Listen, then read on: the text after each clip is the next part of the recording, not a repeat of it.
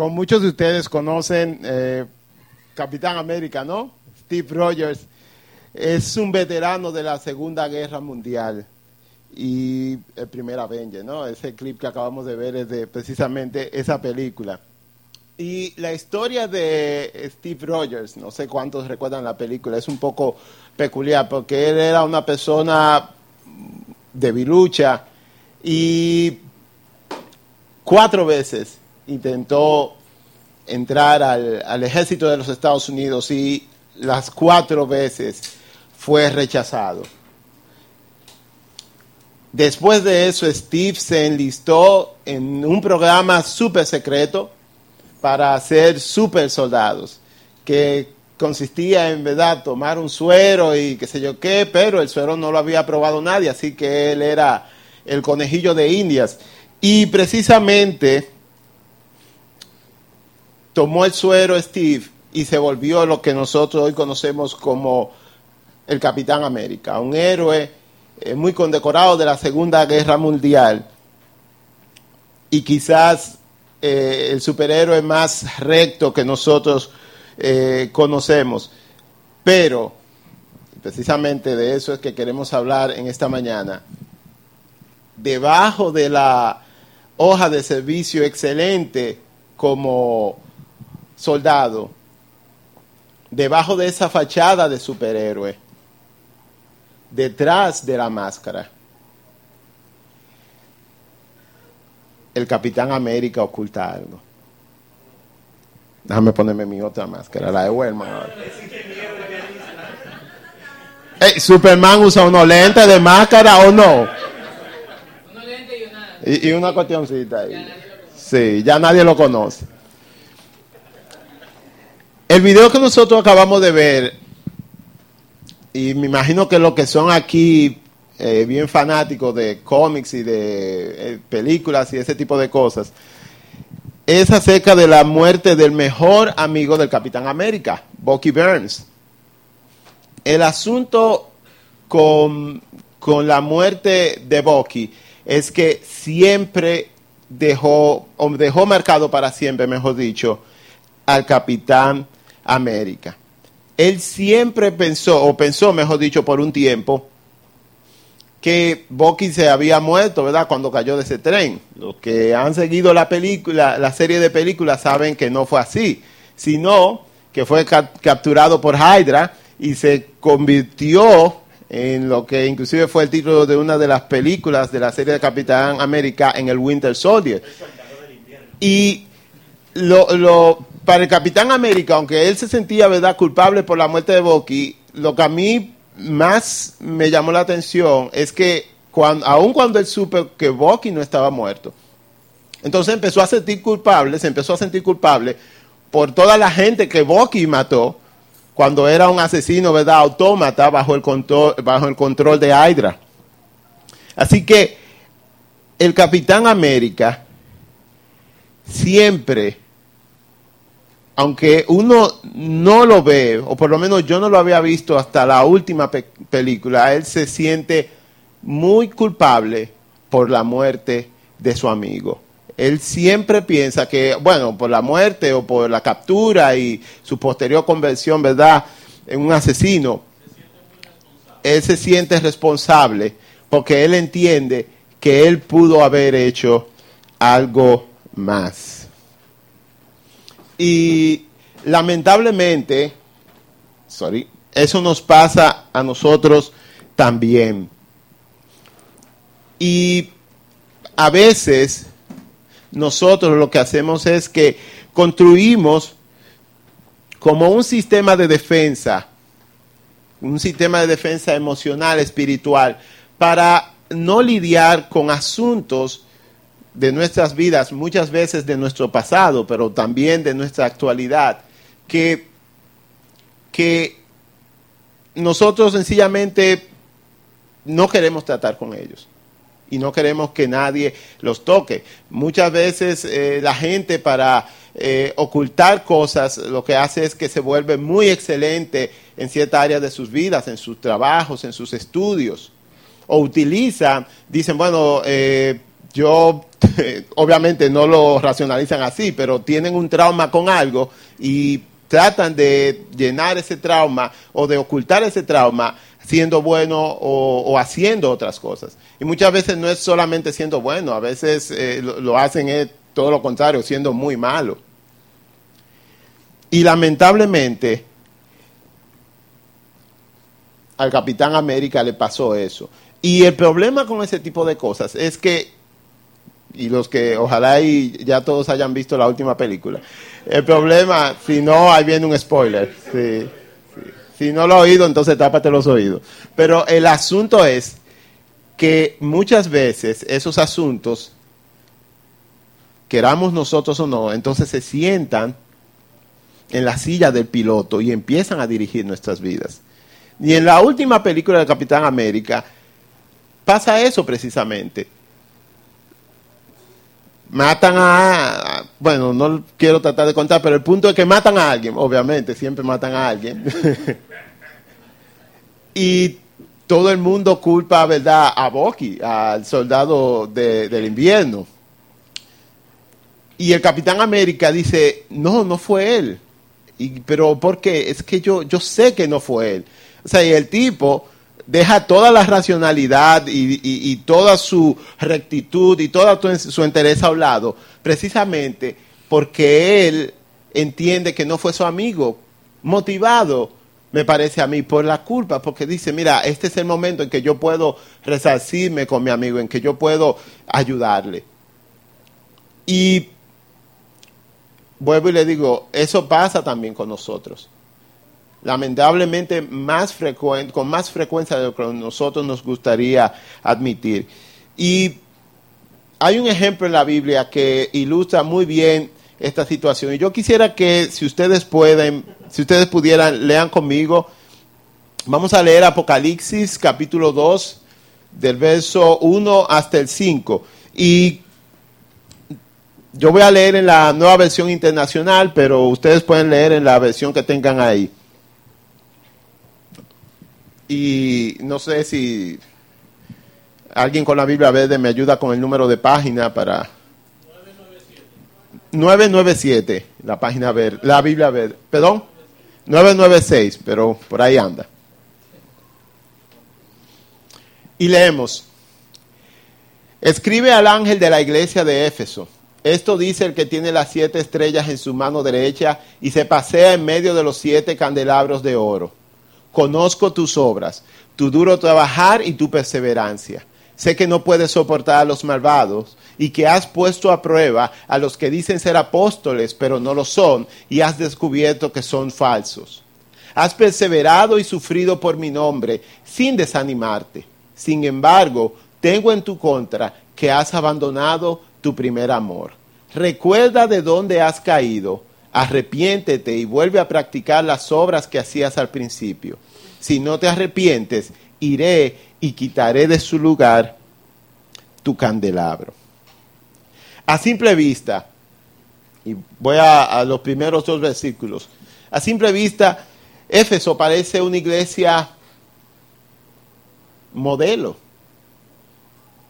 Lean de nuevo conmigo lo que dice, y ojo, esto de Éfeso no lo dice ni Juan, ni lo dice el pastor, ni lo dice el vecino, lo dice el Señor, que conoce al dedillo todas las cosas, incluyendo nuestros corazones. Dice de Éfeso, yo conozco tus obras, tu duro trabajo y tu perseverancia, que puedes soportar a los malvados y que tienes verdad discernimiento porque has descubierto, has eh, descubierto a los falsos apóstoles. Y sigue, ¿verdad? En el versículo 3, has perseverado, y esto es lo que más me llama la atención, no solamente que has sido fiel, sino que has sufrido por el nombre del Señor. Y a pesar de haber sufrido, no se ha desanimado. O sea, si hubiera terminado todo ahí, uno diría, Éfeso es la iglesia modelo, la iglesia perfecta. Pero por alguna razón, Sabrá Dios quizás precisamente la persecución, los embates de la vida, eh, eh, eh, la burla, mis razones, pero por alguna razón o conjunto de razones, Éfeso quizás como iglesia se había vuelto apático. Éfeso quizás se había vuelto cínico. El punto es que había perdido su primer amor. Pero ¿saben qué es lo peor?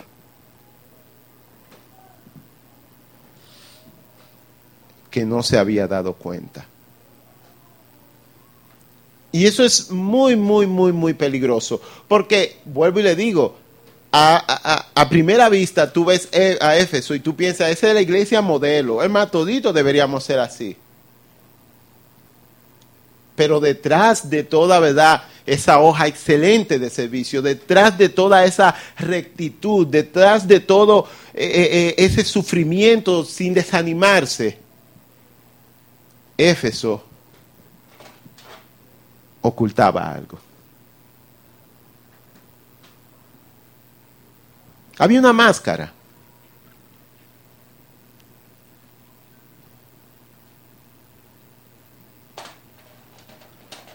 Éfeso había pedido su primer amor.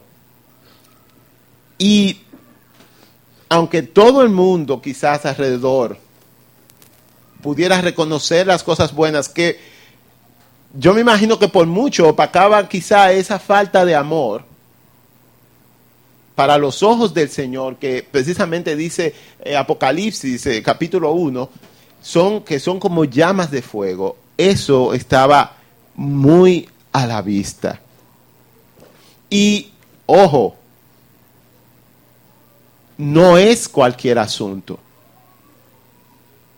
Lean conmigo ahí mismo el, el versículo 5. O sea, el Señor le dice, recuerda de dónde has caído, recuerda cómo eras antes.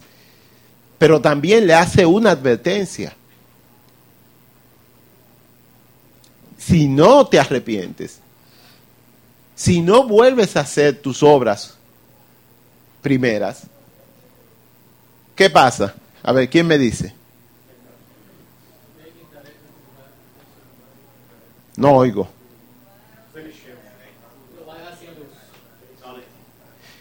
Le va a quitar su lugar. Lo que sea que eso implique. Pero le va a quitar su lugar.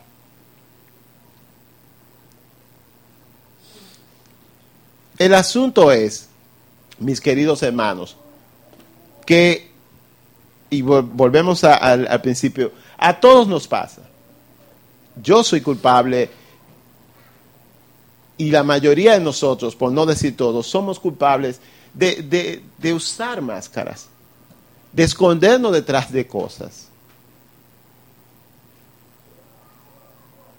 de entender que nosotros somos quizás tan buenos en lo que hacemos que esa área que quizás necesite ser mejorada, se puede mejorar después. Otra máscara es que a veces quizás no tenemos nosotros ningún talento y por eso sencillamente no hacemos nada. Pero el asunto es que uno siempre está como escondiéndose de algo. Ahora, ¿cómo uno diagnostica eso? Si uno lo tiene, ¿no? Ojalá y, no sea el caso, pero yo hablo con gente, ¿verdad?, que quizás sean como yo, que en algún momento nos hemos sentido así. ¿Cómo uno diagnostica que está usando una máscara o que tiene algo que resolver? Me encanta lo que dice el salmista David en el Salmo 139, ya en sus últimos dos versos. Él dice, examíname, oh Dios, y sondea mi corazón. Ponme a prueba y sondea mis pensamientos. Fíjate si voy por mal camino y guíame por el camino eterno. Eso me llamó mucho la atención porque yo cuando escribía ¿verdad? las notas eh, eh, de, de este mensaje, yo pensé, bueno, ¿cómo uno diagnostica eso? Y pensé, lo primero que pensé fue que uno se debe hacer ¿verdad? un autoexamen cierto, cada cierto tiempo y, revisarse uno por dentro cómo es. Pero al encontrarme con este versículo, con estos dos versículos, perdón, me di cuenta de que el salmista David sabía algo que también lo dice la Biblia. Y es que el corazón es como, es engañoso. Así que el autoexamen no es que es malo, pero puede fallar. Yo mismo conozco personas, y yo mismo lo he hecho, que de mis pecados muchas veces he buscado razones para justificarlos. O sea, eh, eh, eh, y eso lo hace muchísima gente. De hecho, hay un autor que se llama Jorge Atiencia que dice que uno de los males más grandes de nuestra sociedad en estos últimos tiempos es que nosotros hemos racionalizado el pecado. O sea, para todo lo que la Biblia llama pecado, nosotros ahora tenemos una explicación. No es que él es así. Conchale, pero ¿y por qué que él tiene problemas con la bebida? Su abuelo era así. Y ya está racionalizado, entendido, y imagínate, y perdonado. Su abuelo era así. ¿Qué culpa tiene él? Es un asunto genético. Una, ah, sí, exacto, es verdad, eh, perdón, sí, aquí en la iglesia se dice maldición generacional. Perdónenme. Nosotros en, verdad, en, como dice Atiencia, hemos racionalizado el pecado, queremos racionalizarlo. Cuando para el pecado, para esas cosas ocultas en nuestro interior que a veces no nos gusta bregar con ellas, solamente hay una solución. Y el Señor se la da también a la iglesia de Éfeso y se llama arrepentimiento.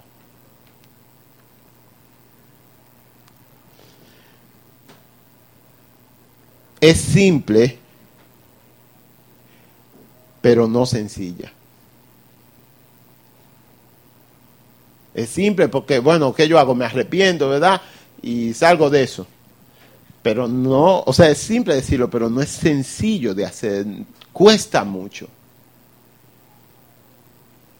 Porque el arrepentimiento, y eso pasa mucho, ¿verdad? O no pasa mucho en, nuestras congregaciones últimamente. El arrepentimiento debería ser una postura en la que uno vive todo el tiempo.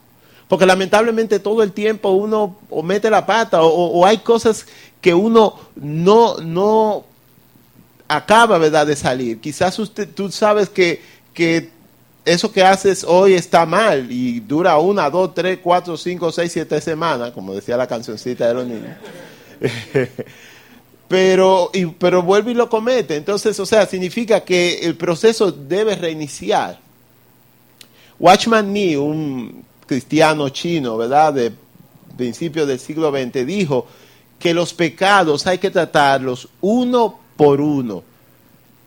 Hasta ir, ¿verdad?, como él dijo, planchándolos, como si fueran arrugas en nuestra vida, uno por uno, hasta salir de cada uno de ellos. Muchas veces la única oración de arrepentimiento que nosotros hemos hecho fue la que hicimos cuando aceptamos al Señor.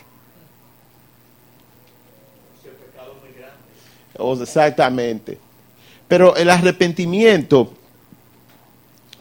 debe ser, como ya dijimos, una postura debería ser un hábito diario. Una cosa también que nuestra iglesia moderna eh, eh, quizás no hace mucho, o sea, no hace mucho, es el asunto de la confesión. Santiago dijo que nosotros debíamos de confesar nuestros pecados unos a otros. Y en la iglesia católica, aunque mal practicado, pero más o menos ellos lo hacen porque tienen, ¿verdad? Al, eh, ¿cómo se dice? Al sacerdote. Eh, yo, voy a tener que ir un día porque yo nada más lo he visto en película, pero yo sé que la gente va como que se siente en una cuestión y le dice, como, perdóname padre porque he pecado. Y el tipo le dice, decime hijo mío, porque qué sé yo, que, o algo así. El punto es que, eh, eh, pero por lo menos la gente confiesa. Quizá la parte mala es que eh, el sacerdote es que te otorga el perdón, cuando se supone que si tú pecas es porque has pecado contra Dios. Así que el que debe perdonarte es Dios, no el sacerdote. Pero el asunto es que hay una actividad de confesión y quizás nosotros deberíamos hacer eso, un hábito también diario en nuestras vidas. Y yo no estoy diciendo que venga a confesarse aquí con el pastor o conmigo, pero confesarnos con Dios. Y de verdad, o sea, pensemos, ¿cuándo fue la última vez que tú dijiste, Señor, perdóname porque hice tal cosa? Perdóname porque eh, pensé mal, porque mis pensamientos fueron pecaminosos. ¿Cuándo fue la última vez? Lamentablemente, las oraciones de nosotros como cristianos usualmente son para dar gracias y para pedir cosas. Más de la última que de la primera. y pide perdón cuando va a pedir algo. Sí. De hecho, eh, eh, a veces eh, y, no sé si a ustedes le ha pasado, pero a mí me ha pasado, uno empieza también como a, explicarle a Dios, eh, Señor, pero tú sabes que, que, yo soy débil, Señor, que sé yo, que, o sea, no, viejo.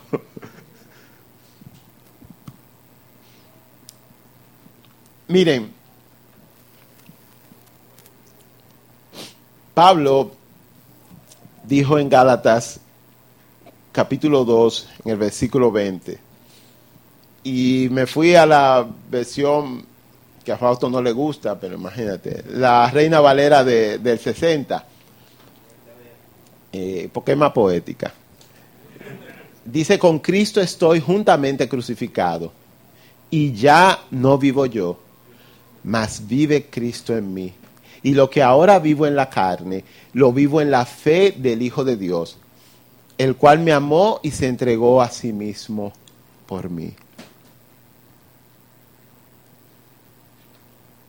La verdadera razón por la que escogí ¿verdad? La, la versión del 60 es porque aquí el verbo estoy está en presente continuo, o sea, yo estoy juntamente crucificado. Y es como una actitud que tenía Pablo de que yo sigo, o sea, yo estoy con Cristo todo el tiempo crucificado y ya no vivo yo.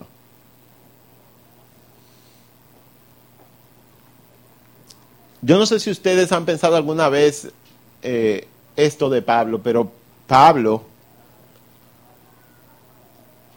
no tuvo un pasado muy bonito que digamos. Pablo fue un asesino. Y yo imagino que quizás a Pablo esas cosas soy yo imaginándome, la Biblia no dice nada de eso, pero me imagino que de, quizás en algún momento pensaba en eso en la gente que él había matado, precisamente, ¿verdad?, por el Evangelio y ahora mismo él se había vuelto cristiano.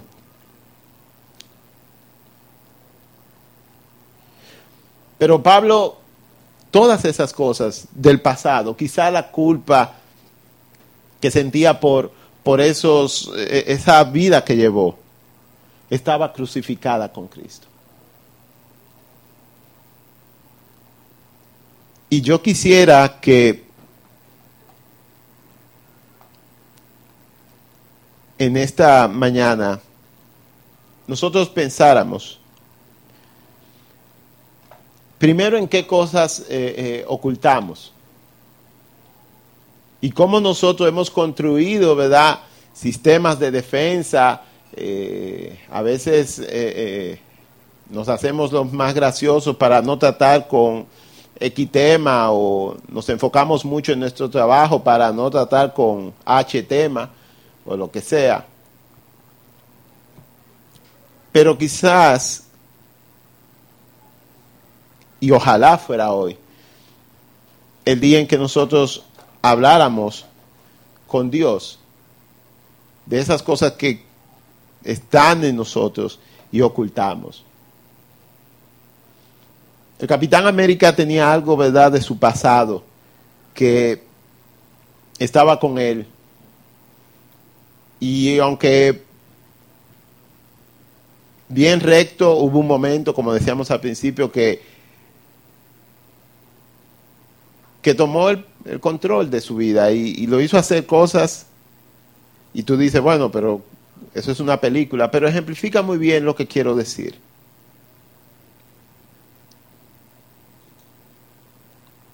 Una vez conocí a alguien que iba al bautismo y cuando iba de camino al sitio donde se iba a bautizar, empezó a llorar y me dijo, yo no me puedo bautizar. Yo dije, pero ¿por qué? Ya tú hiciste el curso, te arrepentiste y, y, ¿verdad? Hablamos, se supone, todo lo que teníamos que hablar. Y esa persona me dijo, es que yo soy muy malo yo no sé si Dios de verdad me perdonó.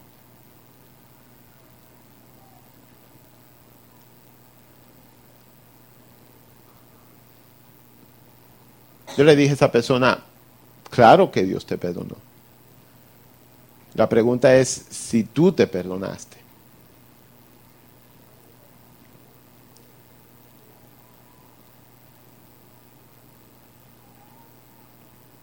¿Por qué no oramos?